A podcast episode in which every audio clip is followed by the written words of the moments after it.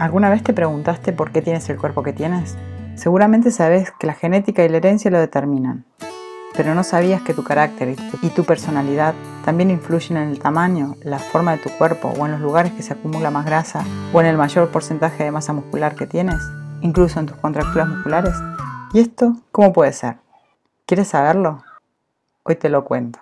Bienvenidas a mi podcast Mujeres en Cuerpo y Alma, para mujeres como vos y como yo.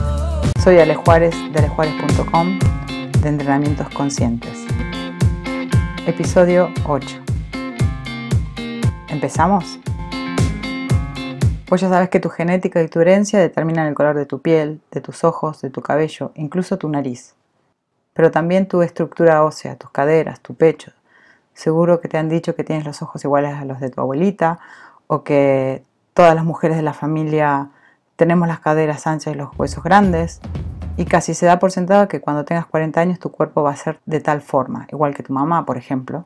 En mi caso, yo no tenía relación con mi madre, solo la había visto tres o cuatro veces en mi vida, y la última vez fue para hablar con ella, cuando me estaba formando en Gestalt, y quería conocerla y conocer su historia, para poder comprender la mía. Yo solo tenía alguna foto de ella, cuando la vi no la reconocí. No tenía nada que ver con mi madre la foto, ni yo tampoco. Claro, la foto era del día de mi nacimiento. Ya había llovido mucho, y también yo había llorado mucho por el supuesto abandono de mi madre. Cuando la vi, después de charlar bastante con ella, mi madre me dijo, te dejo una herencia y que sepas que no es dinero. Tengo Hashimoto y diabetes, así que tal vez vos también los tengas. Me llegó el regalo como las hadas madrinas con Blancanieves. Ese día mi historia cambió. Y bueno, voy un poco más atrás de mi historia. Yo desde muy pequeña viví con mis abuelos, a partir de los 5 años, más o menos, por parte de mi padre. Y cuando mi abuelita se enojaba conmigo, me decía que iba a tener el culo de la familia de mi madre. Y yo me enfadaba mucho, porque no sabía ni cómo eran. Pero ella me lo describió muy bien, y me decía que tenían el culo tan grande que podían llevar a otro sentado atrás. La verdad que yo siempre pensaba que eso no podía ser, porque yo tenía las caderas pequeñas. Y sí, pero cuando llegué a los 45 lo descubrí. Como ya te conté, me hice resistente a la insulina. El Hashimoto ya me acompañaba hacía muchos años. Así que la herencia de mi madre se había hecho realidad. Y justo fue ahí cuando descubrí lo que mi abuelita me decía cuando se enfadaba conmigo. Es que cuando engordas, después de los 40 años, con los cambios hormonales, el estrés, no hacer actividad física, no comer saludable, es muy fácil hacerte resistente a la insulina. Te sale un rollo que se te acumula en la zona de las caderas y cintura, tipo patito flotador. Y es ahí cuando me salió lo de la herencia de mi madre. Y sí, cuando lo vi me quería morir. Imagínate el rechazo. El mismo que pensé que había sentido mi madre conmigo. Que en mi mente de niña no sabía qué había pasado, porque mi madre me había abandonado y se había ido. Yo muchas veces pensaba que no era lo suficientemente guapa, buena. Incluso encontré la excusa perfecta dentro de mí para perdonarla mi madre era muy joven, no pudo hacerse cargo de mí porque justo 10 días antes de que yo naciera, ella cumplía 18 años. Y dentro de mi mente de niña pequeña, venían pensamientos de amor y gratitud hacia ella, pero yo la extrañaba.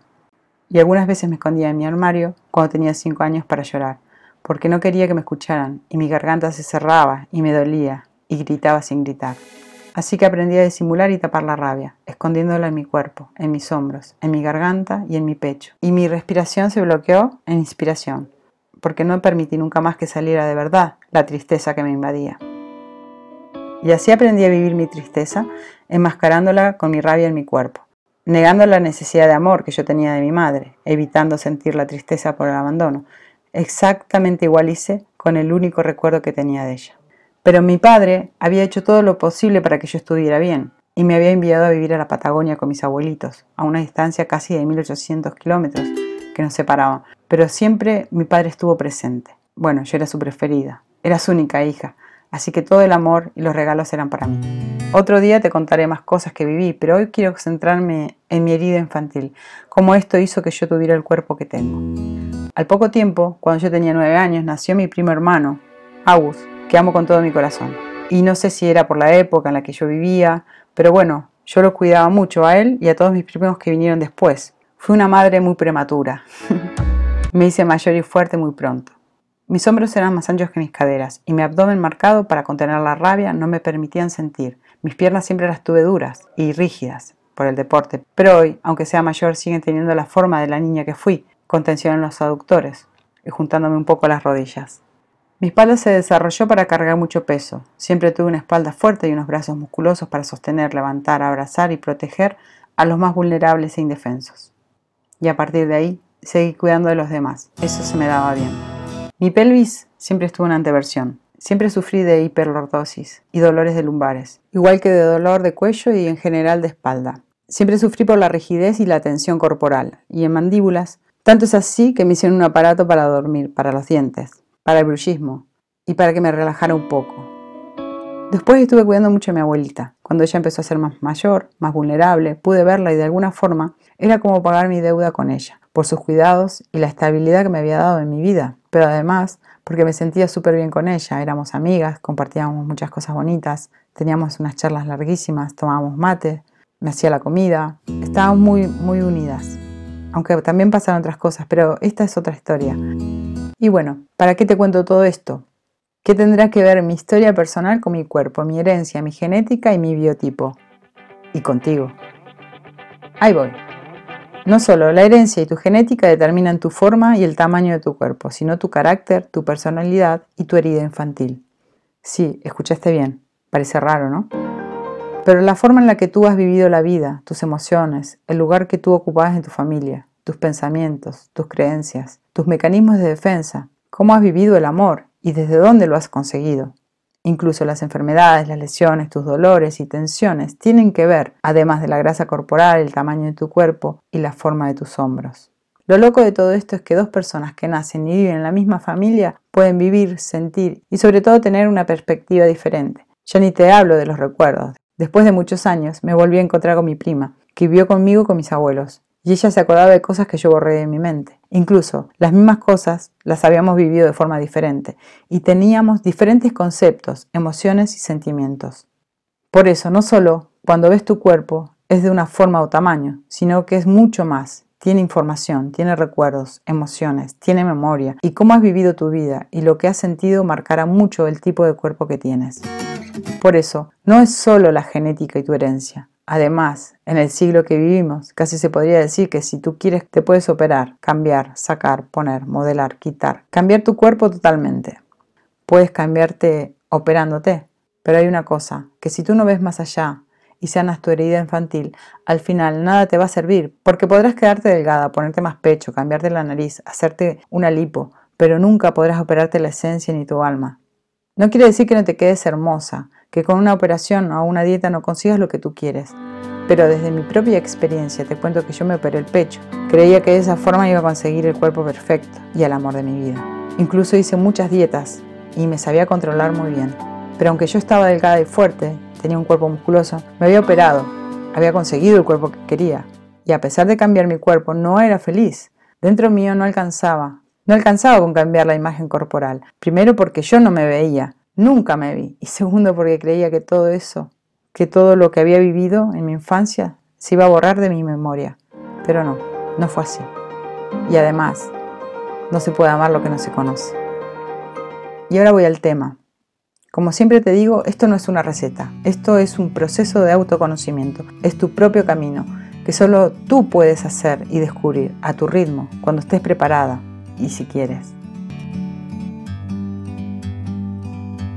Hoy te voy a hablar muy brevemente de la bioenergética y obviamente tengo que nombrar a Alexander Lowen y a Wilhelm Reich, su maestro, creador de la vegetoterapia y del análisis del carácter.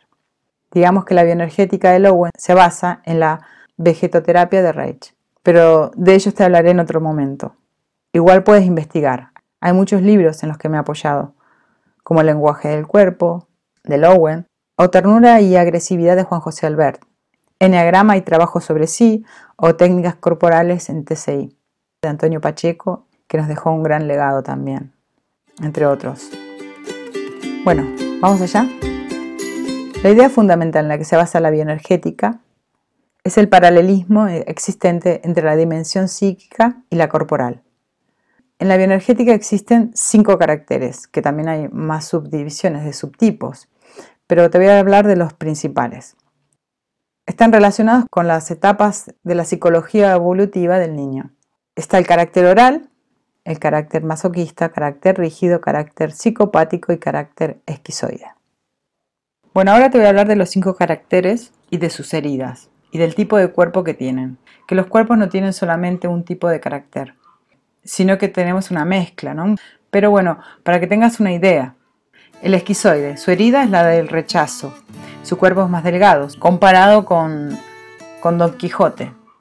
El oral, su herida es la del abandono, su cuerpo suele ser más redondito, más aniñado. El personaje típico sería el gatito de Red. Luego viene el masoquista, su herida es la humillación, su cuerpo es más cuadrado. No sé si conoces el personaje de Mafalda, a Manolito. Bueno, Manolito. El psicopático, su herida es la traición, su cuerpo es triangular. Por ejemplo, a Ken, Ken de Barbie, musculoso por arriba y chiquitito por abajo, ¿no? Y por último vamos a hablar del rígido. Su herida es la injusticia y su cuerpo es mucho más armónico. Y bueno, ¿a dónde voy a llegar? Voy a llegar ya al final de este episodio simplemente con estas cuatro pinceladas que te he contado y de mi historia personal, ¿no? De cómo se fue formando un poquito mi cuerpo para que tengas un poquito de idea de cómo puedes hacer la autoobservación en ti, te voy a invitar a que hagas un ejercicio, que dibujes en un papel tu cuerpo, de cómo tú crees que tienes tu cuerpo, cómo, cómo es tu cuerpo para ti, qué partes tienes más triangulares, más cuadradas, más redondas, más alargadas, donde tú ves que tienes más armonía y que vayas viendo en qué zonas ves estas características. ¿no? Una vez que hagas tu dibujo, me gustaría invitarte a que escribas tu autobiografía emocional. ¿Cómo fue tu historia? Ahí yo te mostré un poco como a grandes rasgos cómo fue mi historia personal. Aquí faltan muchas cosas más por contarte, pero esto para empezar son grandes pinceladas para que vayas poniendo atención. ¿Cómo fue? ¿Cómo te expresaste? ¿Cómo sentiste? ¿Dónde? y cuáles son las cosas más importantes, si puedes relacionarlas con algún momento puntual de tu vida. Bueno, esto es un trabajo muy personal, que es para ti. No hay que juzgar ni criticar, simplemente observar desde dónde estás y cómo estás. Antes de hacer el ejercicio, puedes preparar todo el material que vas a utilizar, te sientas, apoyas los pies en el suelo, cierras los ojos y haz tres respiraciones suaves, profundas y lentas y cuando te apetezca y cuando tú creas que estás preparada, empiezas a dibujar. Puedes observar tu dibujo y luego, si te apetece, escribe tu autobiografía emocional, lo que te venga. Y fíjate cómo tu cuerpo fue amoldándose a estas situaciones de vida, a tu propia historia. Observa, pon un poquito de atención a eso. No vamos a ir más allá, simplemente quería compartir contigo esto que me parece súper revelador. Entonces a partir de ahora, este es tu primer paso, darte cuenta. Y con esto no te etiquetes, simplemente es aprender observando, siendo consciente, yendo hacia adentro de ti y respirar.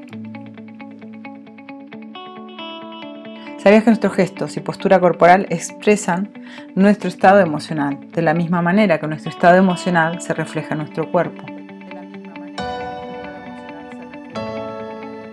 La próxima semana te voy a contar muchísimas cosas más. Según el tipo de carácter que tengas y de personalidad, cómo te influye, tanto en el entrenamiento, en la alimentación y en las ganas que tú tienes de cuidarte o no. Bueno, muchísimas gracias, gracias por un día más, gracias por haberme acompañado y espero que la próxima semana nos volvamos a encontrar nuevamente en mi podcast Mujeres en Cuerpo y Alma. Soy Ale Juárez de alejuárez.com para mujeres como vos y como yo. Nos vemos. Ciao.